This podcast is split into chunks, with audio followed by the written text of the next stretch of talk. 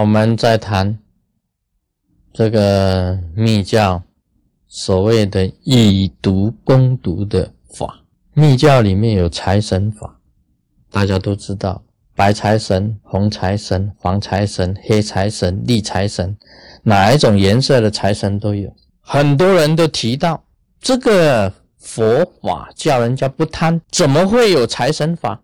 这个是以毒攻毒。其原理啊，就是先以欲钩之，再令入佛智。他用你的欲望啊，引导你来修行，用你的欲望引导你来修行，把世俗的一些事，钱呢，赚钱是世俗的事，但是他用财神法引你来修这个财神法，让你增加你的福报。然后，因为你修了财神法，就接触到密教，用这个法来引你入佛门，然后以这个法基础的这一种法，再转化成为神圣。财神法是世俗的方便法，但事实上呢，转化将来呢，你深入密法里面呢，你就知道，把赚钱呢转化成为修行，就变成神圣。这个就是密教的财神法，这个叫以毒攻毒，以贪来止贪呢？以贪呢？因为你贪心，所以你修了财神法。那么呢，用这个贪呢来阻治你的贪心，就是财神。这个就是以毒攻毒，这是最简单的。那么人生的欲望啊，里面有所谓的财啊，有所谓的色。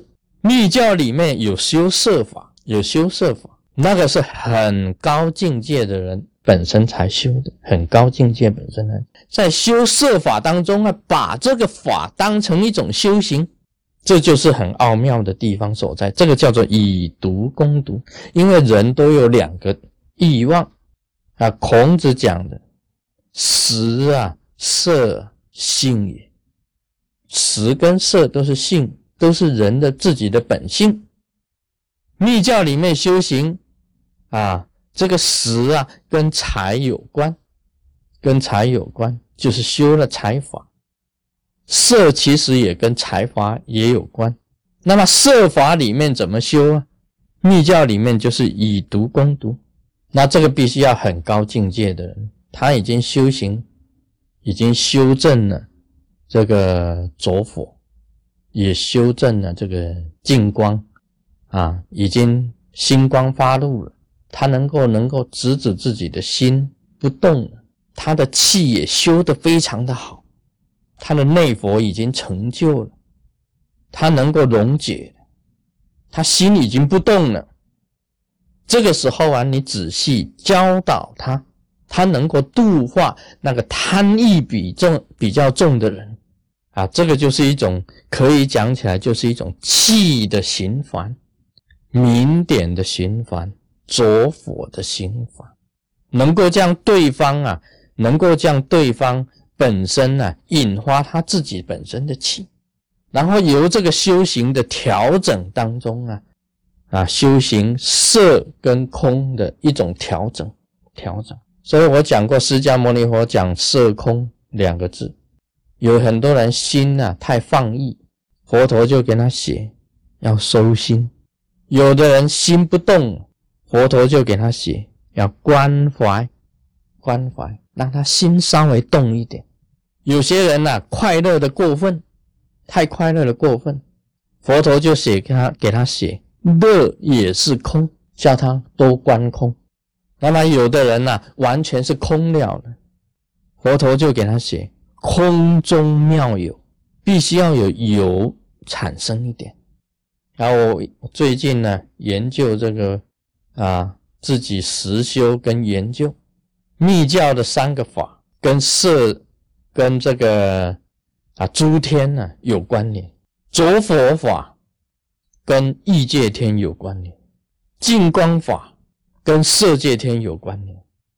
那么修出这个好大圆满法，跟这个无色界天有关联。但是密教里面的法，他有仔细提到。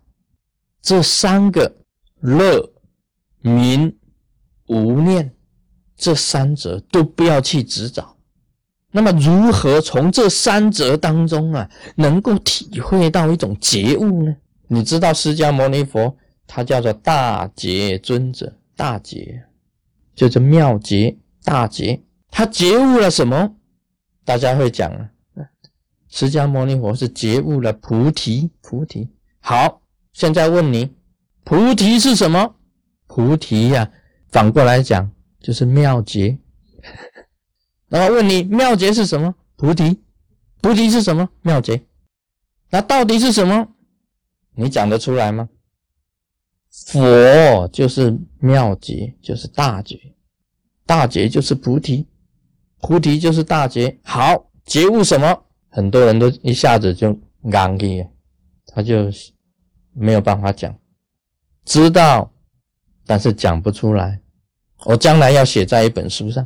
密教奥义书，我告诉你啊，把乐、把净光、把空调整的刚刚好的时候，不要再讲，再讲下去就不可说，再讲下去就是不可说。释迦牟尼佛讲的，当讲到这个时候，他就讲不可说。但是我这样子一讲啊，就已经非常清楚，就已经非常清楚，你的心呐。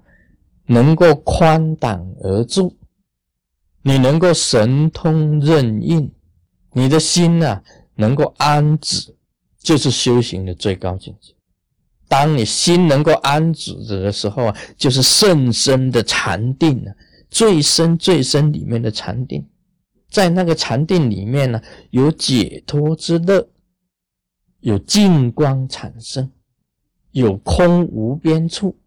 有事无边，有无尽事，有所有种种的佛性在里面啊！这个我们密教啊，修行就是修这个，就是乐、净光、空，Om Mani Padme Hum。